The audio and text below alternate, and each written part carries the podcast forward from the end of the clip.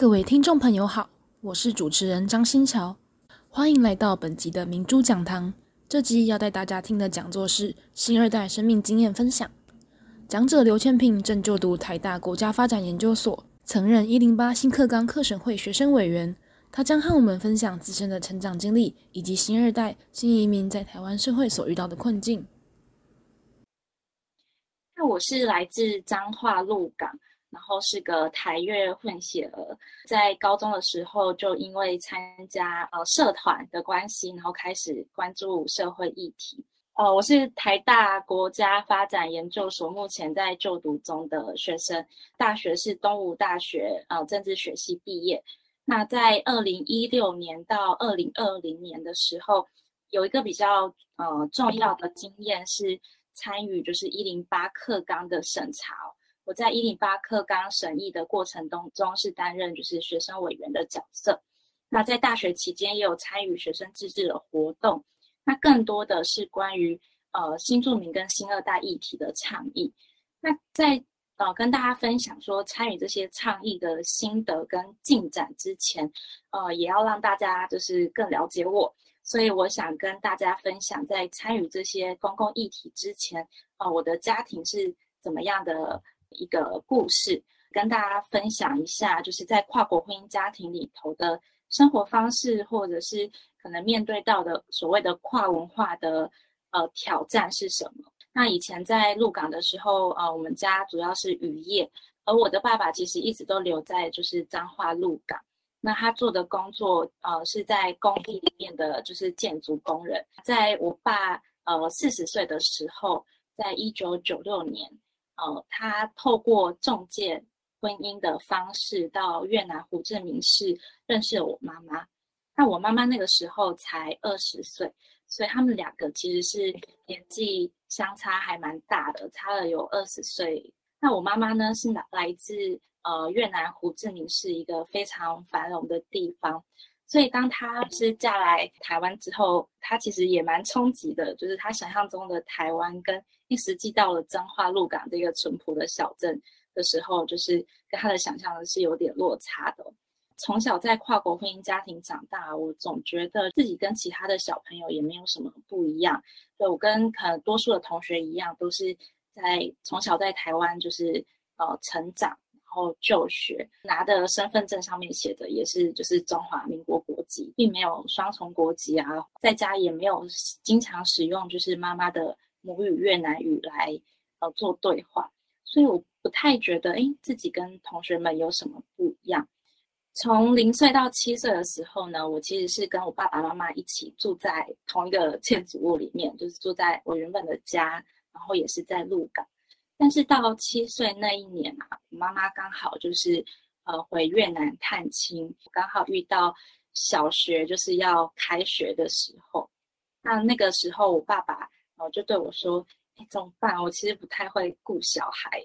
你要不要去阿公阿妈家就是住一阵子？”我就哎好啊，就欣然的接受了这个提议。那在妈妈不在台湾的期间呢，我就住在阿公阿妈家，然后还有我的姑姑，然后一些亲戚这样住在一起。那他们非常的担心，就是我的升学、我的课业，大大小小的事情，我妈妈可能没办法 handle 住，或是，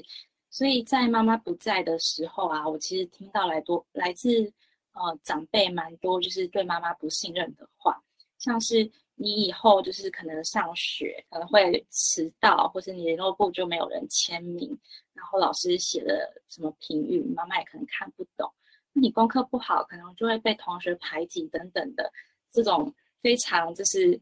恐吓性的那种预言哦，其实对我来讲就是压力还蛮大的，然后也很担心说，哎，如果跟爸爸妈妈一起住，是不是就会有那些亲戚长辈讲的状况？所以当我妈。哦，从越南就是探亲回台湾之后，我就吵着跟他讲说：“哦，不要再就是回去跟你们住，我想要跟姑姑啊、阿公阿婆住在一起。”从国小到高中，其实一直跟爸爸妈妈分居的状态。到了十八岁之后，然后上了大学，就来到台北。那我原本以为说，诶，从七岁到十八岁都没有爸爸妈妈的陪伴，对我来讲已经是。非常习惯的一件事，然后我也不觉得是父母亲在我生命中扮演多大的角色。那一直到我高二那一年啊，我爸爸妈妈突然就是离婚了。那他们离婚这件事情，呃，对我的冲击比我想象中的大哦。因为在那之前，我完全没有太多的去了解我的母亲。那也因为长辈就是是以前在大家族里头，他们非常好奇说，诶，这样子跨国婚姻的第二代，他们到底怎么去认同自己啊？然后到底喜欢台湾多一点，还是喜欢越南多一点？所以小时候那些呃问句，像是你觉得你是哪里人？你是台湾人还是越南人？这样子的问句都对我造成了一定的压力。我必须在爸爸跟妈妈之间就是选边站。那甚至可能跟妈妈呃互动非常亲密的时候，因为台湾这边的长辈也会觉得非常的不可置信。这一点呢，也是我跟很多东南亚新住民二代的共同经验之一，就是我们的母亲其实会透过肢体的，像是拥抱，或是亲吻，或者说“哎，宝贝”这样子的称呼，来去表达他们对小孩的爱，或是对小孩的关心。可是，在台湾比较传统的闽南家族里头，并不会透过这样的方式去展现对小孩的爱，所以。呃，像是跟妈妈这种小呃细微的互动呢，呃，也会引来就是其他亲戚觉得哎好肉麻，小时候就会觉得哦我不喜欢这种不一样的感觉，然后也会想跟就是妈妈保持距离。哎，意识到妈妈要离开这个家庭的时候，我其实非常的恐慌，我就开始思考说，妈妈已经来台湾这么多年，她虽然有身份证，但是她在台湾没有其他的家人。那还要住哪里？然后他的工作会是怎么样？我以后还见得到这个人吗？那很多就是害怕的心情，在十八岁才开始涌现，然后也开始去思考说，为什么就是像爸爸妈妈这样子的跨国婚姻家庭会就是分开这样子？所以呃，十八岁开始产生对跨国婚姻家庭这个呃议题好奇之后，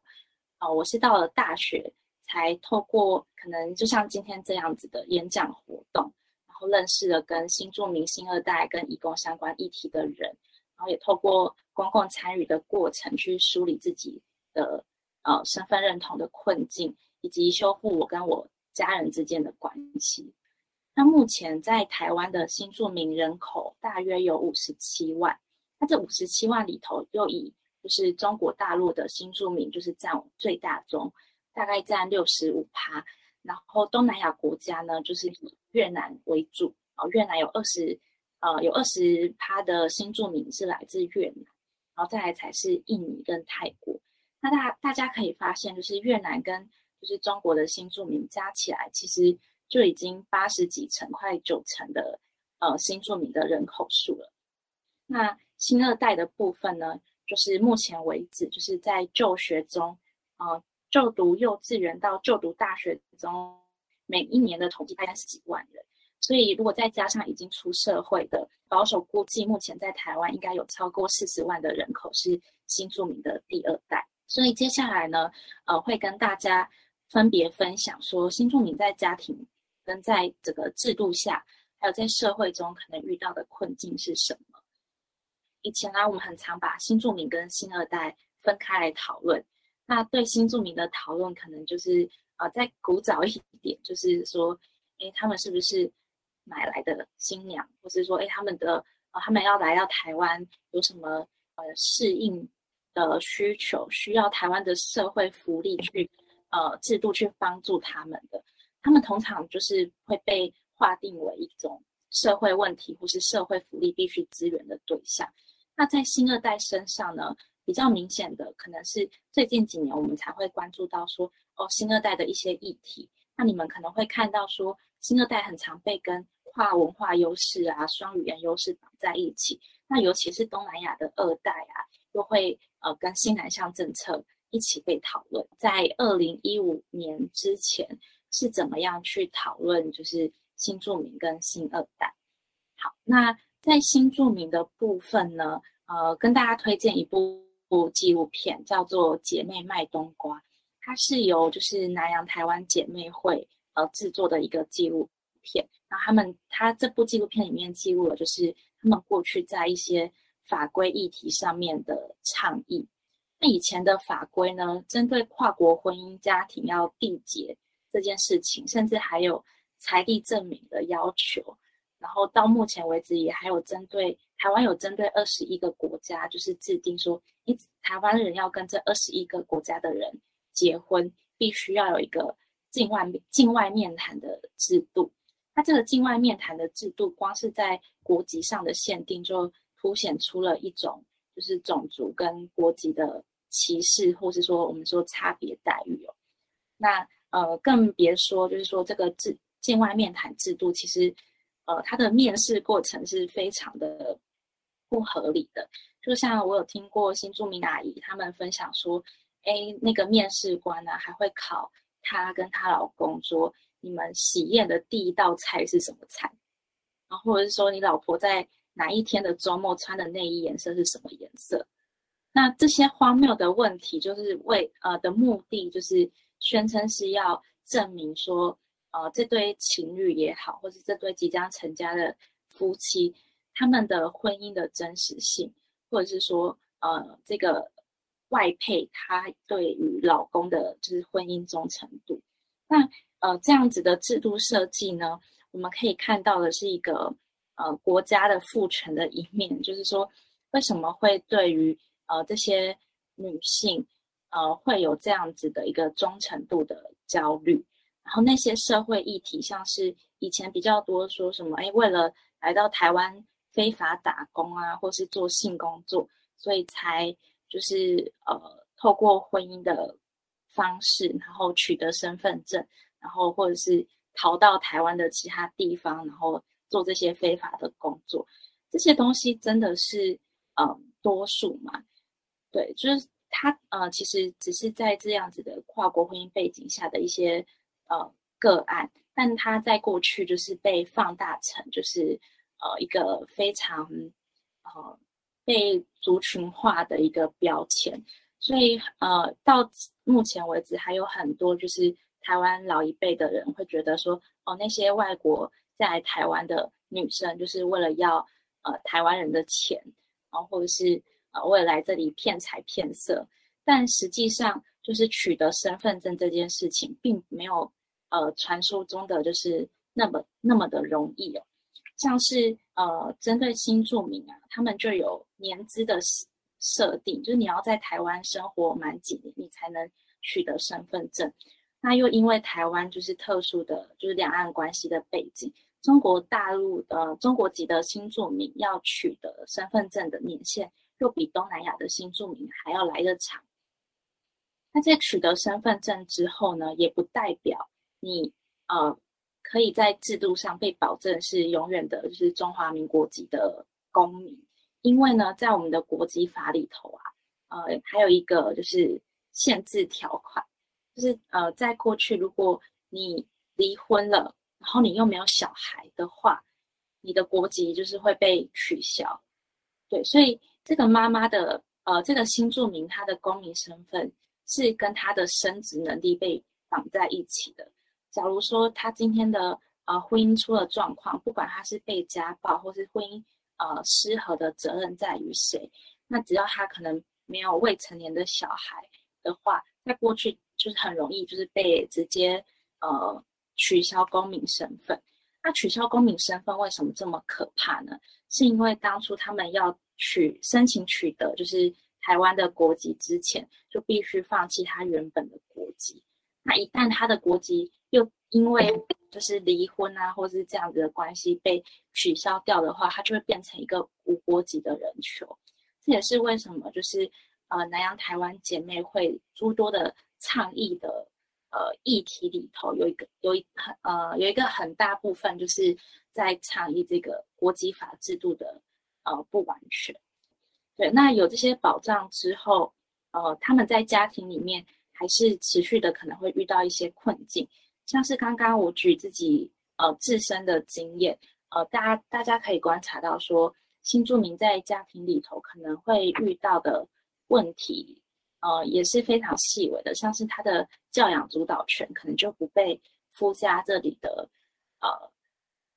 家人就是所所肯定或是所信任，那再加上就是他们在工作的选择上，呃，可能学历不被认证的问题啊，或者是呃，能就业能够选择的，就是职业是相当有限的。那更别说有一些比较传统的家庭，可能会希望他们就在家里，就是呃照顾小孩就好，然后或是担心他们就是去出去外面工作，然后看到的世界更大，认识的人更多，然后可能会有就是呃离开家庭的可能。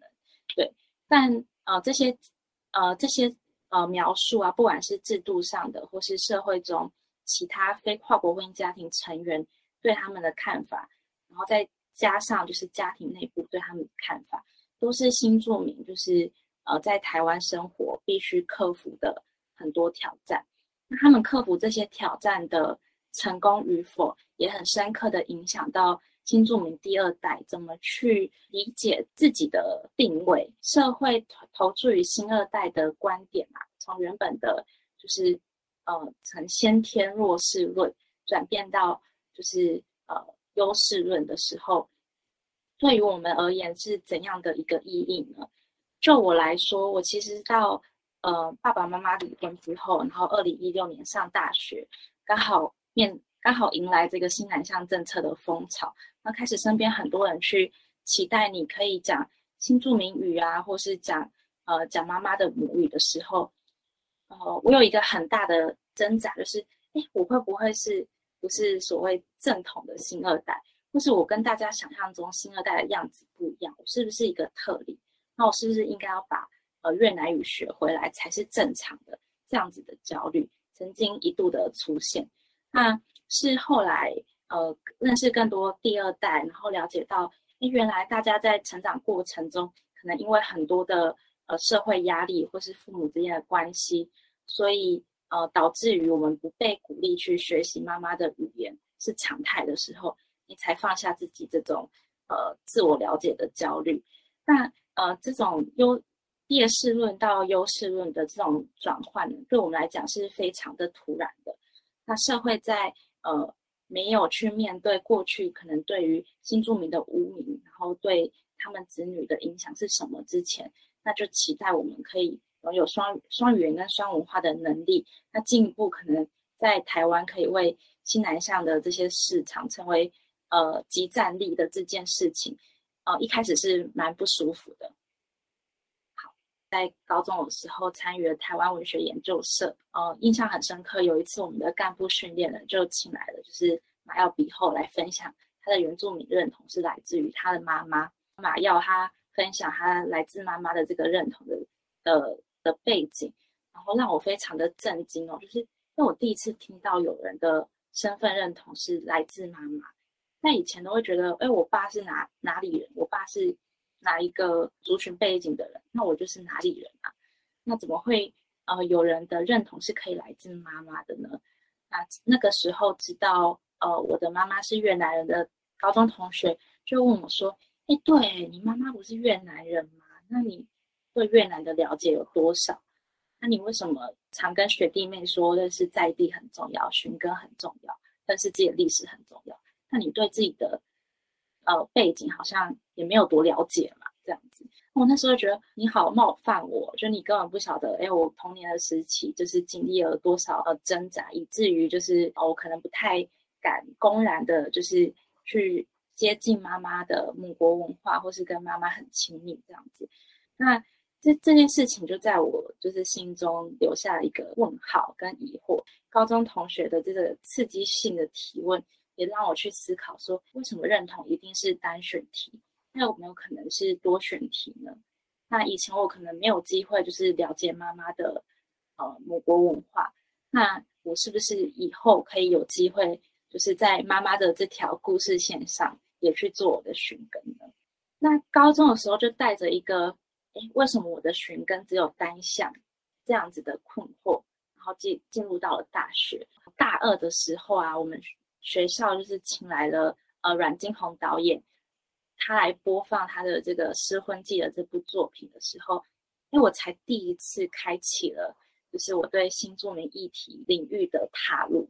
那这个失婚记的纪录片呢，这部纪录片的导演呢，就是阮经宏导演跟蔡崇隆导演，他们都是在民雄，呃，非常多年了。那他们拍这部纪录片，其实记录了很多就是跨国婚姻家庭的女性，为什么当初带着满满的憧憬来到台湾，然后却这些主角却又经历过很多事情之后，最后还是跟呃夫家离婚了，然后跟老公离婚之后，可能有的回到母国，有的继续在台湾生活，然后分别遇到了怎样子的挑战。大二的时候看到他的整个。播映之后，我其实是带着非常就是呃被感动的心情到讲台前面去跟呃这个纪录片的导演就是搭讪，然后就跟他讲说，哦，看了这部片非常的感动，因为好像就是在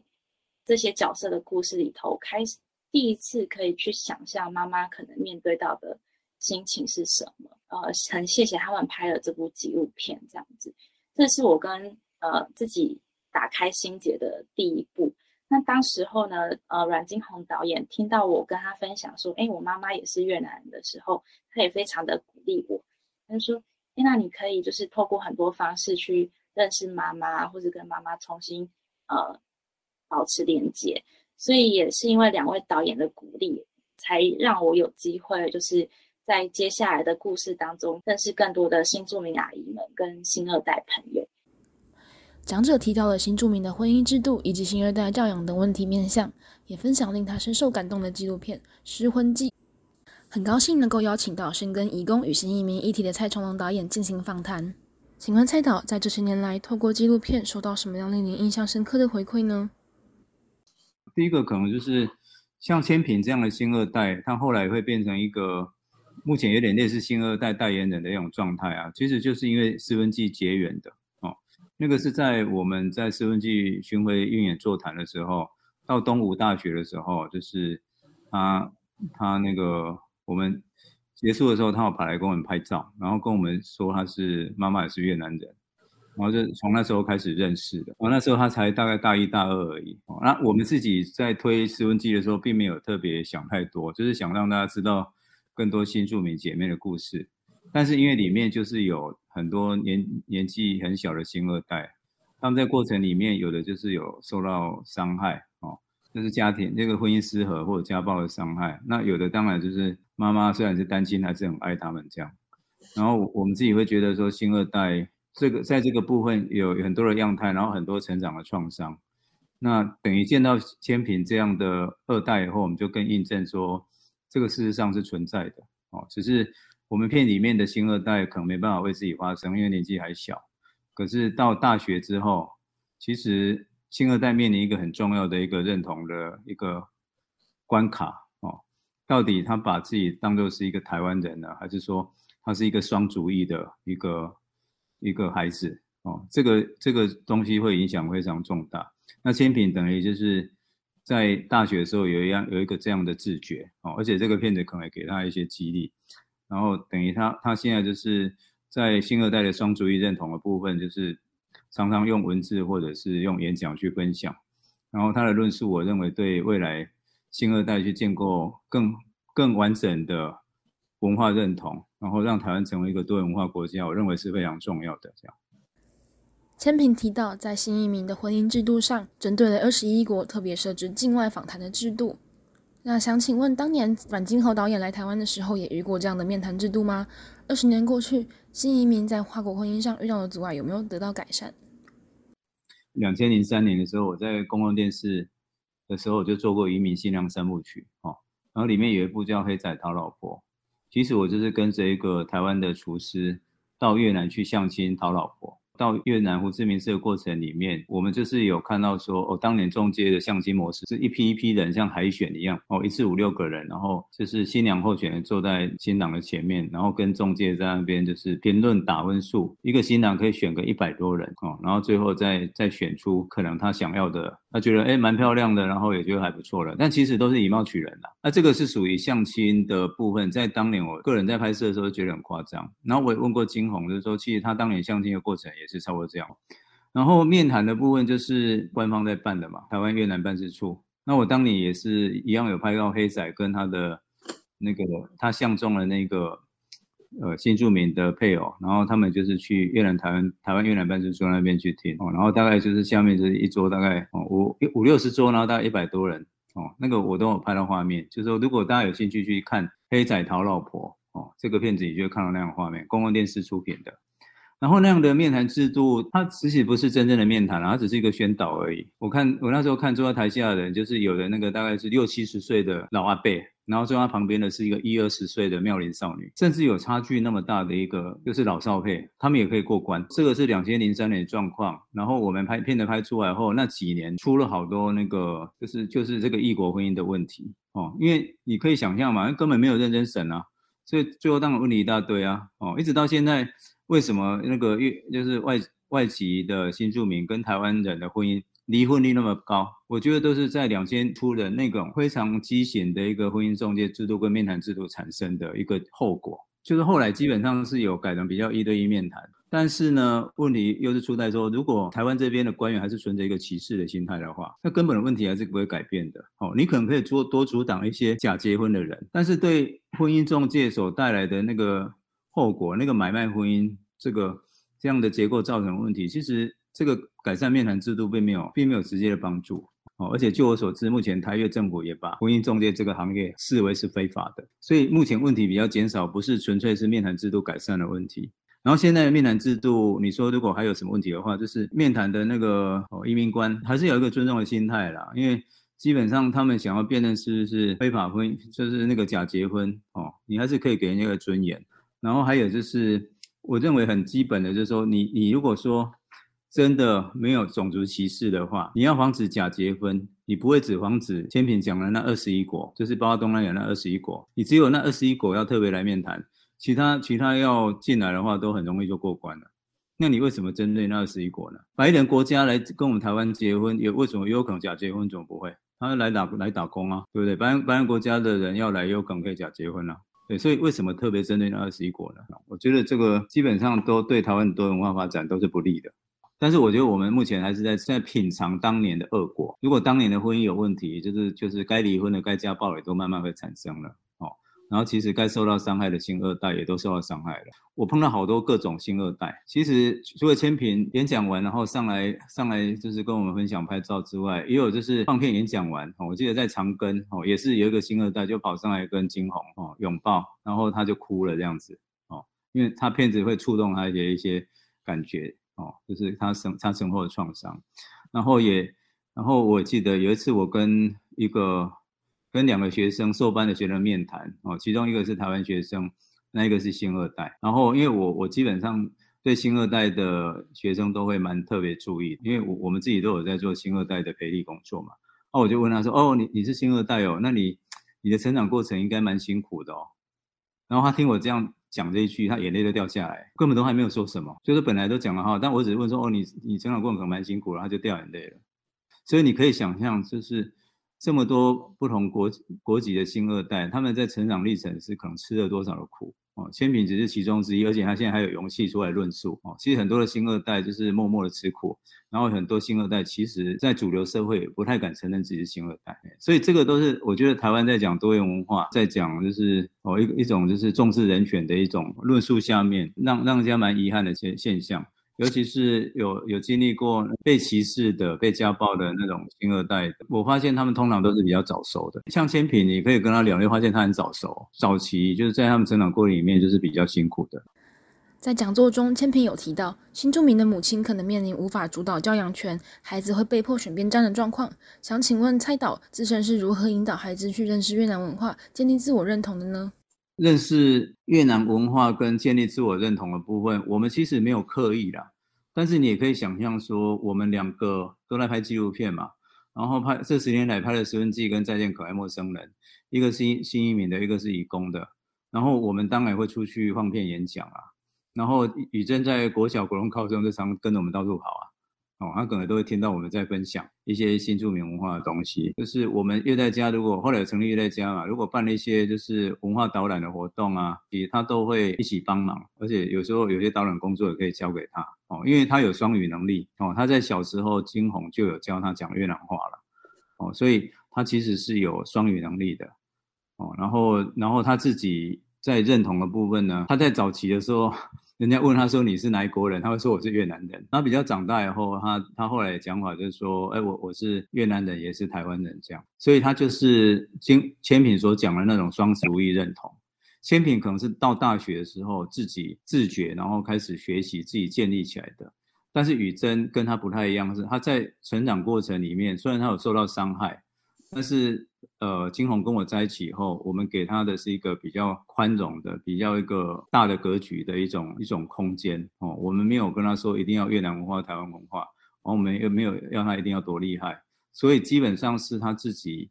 觉得他想要怎么样就怎么样，基本上他至少就是一个友善东南亚文化的人哦，然后他也有双语能力啊，然后他并不认为说他是越南人就不能是台湾人，他认为这个是不冲突的，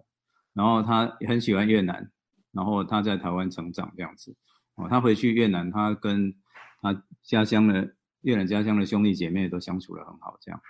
就是如果以我们的 case，宇珍的状况大概是这样。希望各位在听完这次的讲座与访谈后，对于新移民与新二代的议题有了更深的认识。明珠讲堂，我们下集再见。